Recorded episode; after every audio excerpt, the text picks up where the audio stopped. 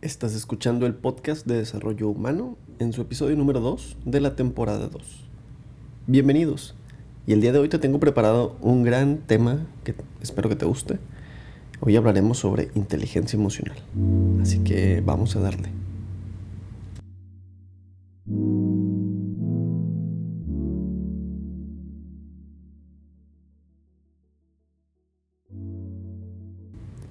Todos en alguna ocasión nos han dicho que somos inteligentes de cierta forma. Eres muy bueno en matemáticas, te sabes perfectamente los datos de la historia, conoces muy bien algún lenguaje, eres excepcional en algún tema. Pero ¿qué pasa con nuestras emociones? También existe un tipo de inteligencia que tiene que ver mucho con el grado emocional y el control de las propias emociones con las que cuentas. ¿Qué es la inteligencia emocional? Pues es la capacidad para reconocer los sentimientos propios y de los demás, motivarlos a nosotros mismos para manejar acertadamente las emociones, tanto en nosotros como en nuestras relaciones humanas. Tomando esto en cuenta, recordé que en algún momento leí esta frase. Los pensamientos vienen cuando ellos quieren y no cuando nosotros desearíamos. Del mismo modo, las emociones tampoco aparecen o desaparecen cuando decidimos. Pero me gustaría que te preguntaras esto, reflexiónalo. ¿Es posible tener algún control sobre las emociones o deberíamos resignarnos a que dominen nuestros actos? ¿Alguna vez te has preguntado por qué alguien es capaz de hablar en público sin aparentar nervios mientras que otras personas se vienen abajo? ¿O por qué hay gente que en alguna discusión sucumbe ante la ira mientras que otros mantienen la calma en todo momento. Pues bueno, no se puede evitar tener emociones. Las emociones están ahí porque pues simplemente tienen una función evolutiva, un sentido biológico de supervivencia, digámoslo de esa forma. Si nuestros antepasados, allá cuando vivíamos en las cavernas, no hubieran sentido miedo delante de una gran manada de tigres, pues probablemente el ser humano no hubiera llegado hasta el día de hoy a estar sentado aquí escuchando este podcast. ¿De dónde surgen las emociones? Pues bueno, en, tu cerebro hay una parte que se llama la amígdala. Esa parte es encargada de disparar todas las emociones que sientes en algún momento, como si fuera una respuesta automática ante, no sé, alguna forma de agresión o huida frente a alguna amenaza. Por eso es tan difícil controlar mediante la fuerza de voluntad el origen de tus emociones significaría anular esta respuesta para la que estás programado, programada genéticamente. Y bueno, no todo es malo, de hecho, este tipo de respuesta emocional es necesario. Sin embargo, en algunas personas no está correctamente regulado y puede ocurrir que, no sé, se dispare en situaciones donde no existe una amenaza real, provocando la ansiedad, o sean incapaces de desactivarla con el paso del tiempo como en la depresión. Por algún motivo el cerebro entra en un modo de supervivencia y se queda ahí anclado. Cuando se está en esta fase de lucha, huida, y la amígdala ha tomado el mando de tus actos, normalmente ya es demasiado tarde. Por eso debes aprender a actuar antes. Tienes que acostumbrarte a detectar aquellas señales que te indican que vas camino a no poder dominar tus emociones. Y de hecho nos han educado y reeducado sobre este control emocional y es por eso que me gustaría hablarte primero de lo que no funciona para controlar las emociones. Algunas técnicas que se han popularizado a través de, no sé, boca en boca y mediante autores que no se han molestado en comprobar su base científica real. La utilidad de cada una de ellas para gestionar tus emociones pues simplemente es dudosa. Quizá algunas de estas las has dicho en algún momento o te las han recomendado en alguna otra ocasión, así que presta mucha atención para que las distingas. Pues lo primero que te van a decir y el primer consejo que te van a dar es intenta no pensar en lo que te preocupa. Pues bueno, de la misma forma que intentar no pensar en un oso polar blanco provocará que termines pensando en él por un efecto de rebote cognitivo, se ha demostrado que es muy difícil aceptar las emociones de nuestra mente. En el caso de las personas deprimidas, a las que constantemente las asaltan pensamientos negativos, se ha comprobado que es totalmente contraproducente intentar suprimir esas ideas porque de hecho terminarán regresando con mucha más fuerza todavía que al inicio. El segundo consejo que en ocasiones nos dan es relájate y respira hondo. Pues bueno, es habitual que nos recomienden relajarnos y respirar profundo cuando estamos enfadados o muy ansiosos. Proviene de una tradición casi milenaria como la de respirar dentro de una bolsa de plástico. Pero hay un inconveniente en esto. Respirar hondo e intentar modular el diafragma no suele funcionar porque el componente fisiológico de las emociones suele ser poco importante. Reflexiona en esto. En la mayoría de las ocasiones en las que te has enfadado o enojado mucho, por ejemplo, estabas tranquilo antes de volverte muy irritable. Probablemente tenías un buen día hasta que alguien vino y te arruinó todo. En ocasiones pasa así. Si un estado previo de relajación no ha podido evitar que te enojaras, ¿por qué la gente cree que puede conseguirlo una vez ya estando enojado? ¿Has recomendado alguna vez a alguien que se relajara cuando está muy muy molesto? Te habrás dado cuenta de que no suele funcionar demasiado bien. Es como si en lugar de escuchar a quien cree que ha sufrido una injusticia, le recomendaras que se callara y se tomara un tranquilizante.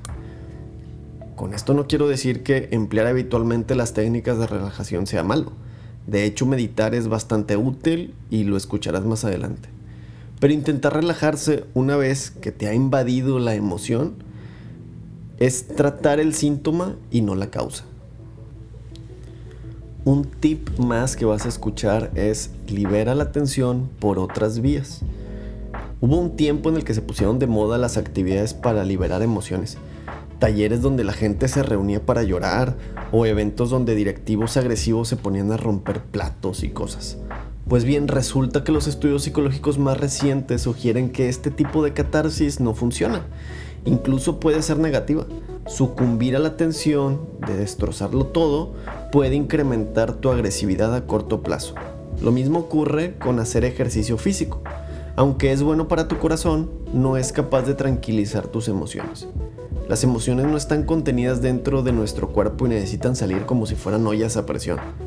Lo que realmente necesitan es ser comprendidas y expresadas en el momento correcto para evitar que nos hagan algún daño presente o futuro.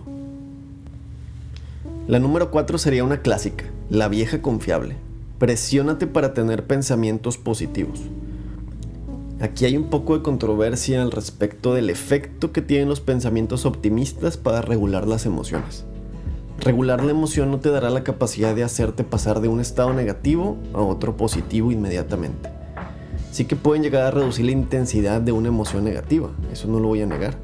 Pero las emociones se producen casi en su totalidad a nivel inconsciente para luego pasar a un terreno consciente, donde ya las empiezas a percibir.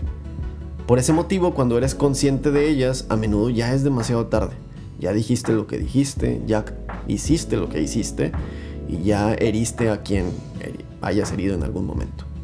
Sin embargo, buscar la parte positiva de cada situación sí que puede evitar que sigas autosaboteándote.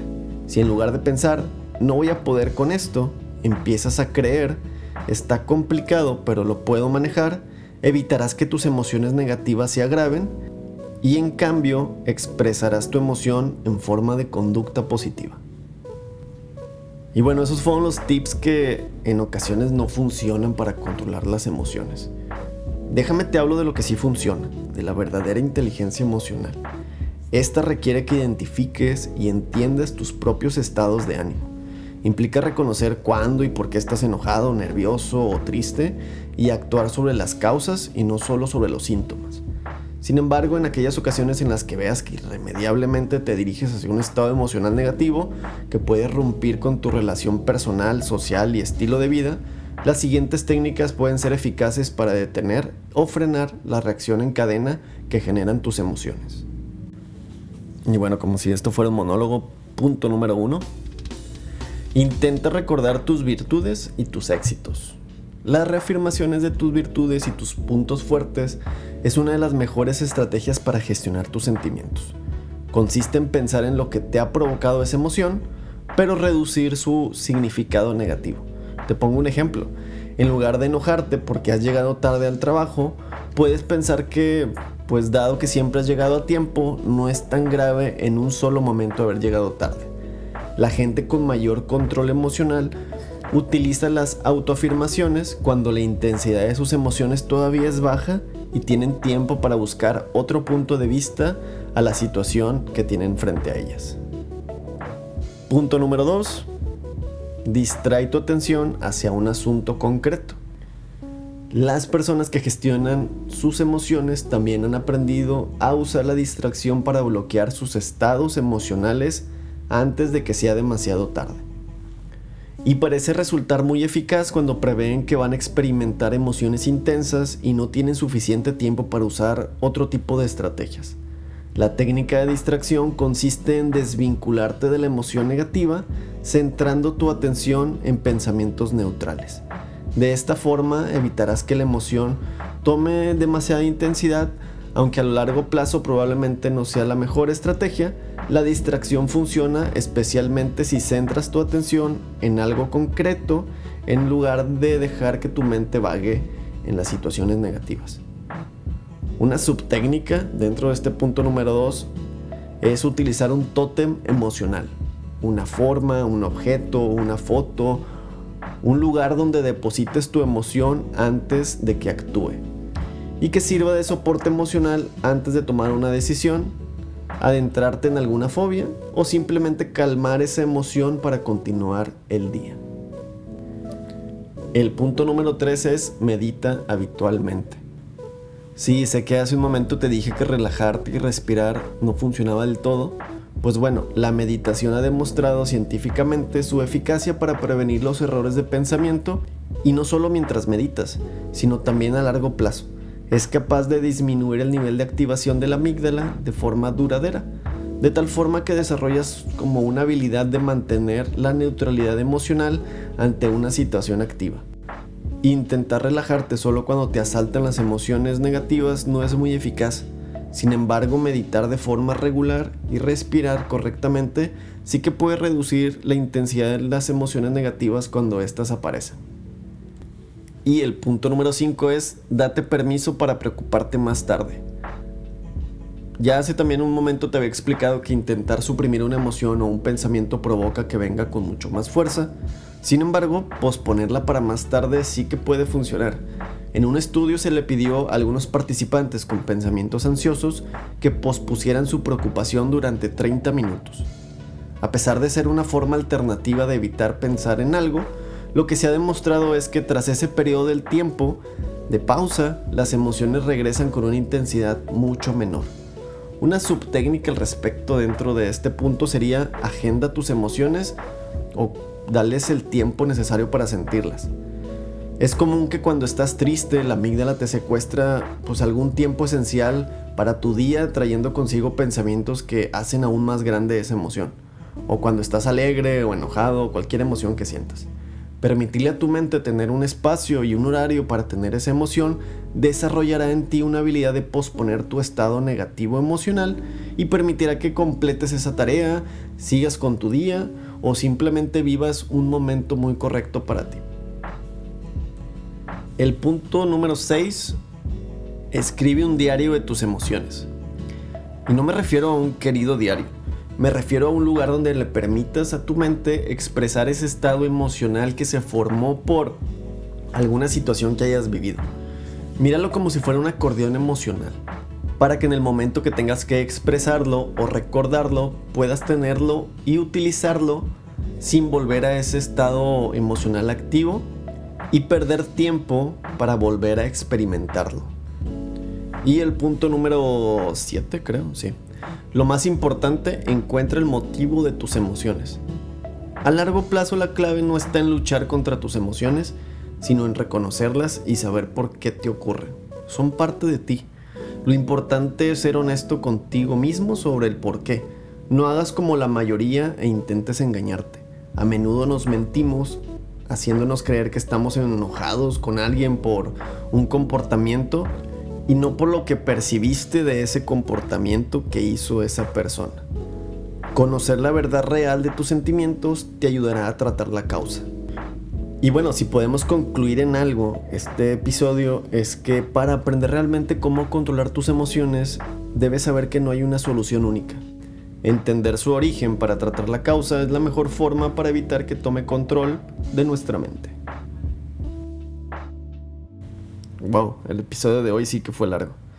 Si llegaste hasta aquí y escuchaste el episodio completo, te agradezco mucho por haberlo escuchado. Hasta aquí la sesión de hoy. Nos escuchamos en el siguiente. Hasta luego.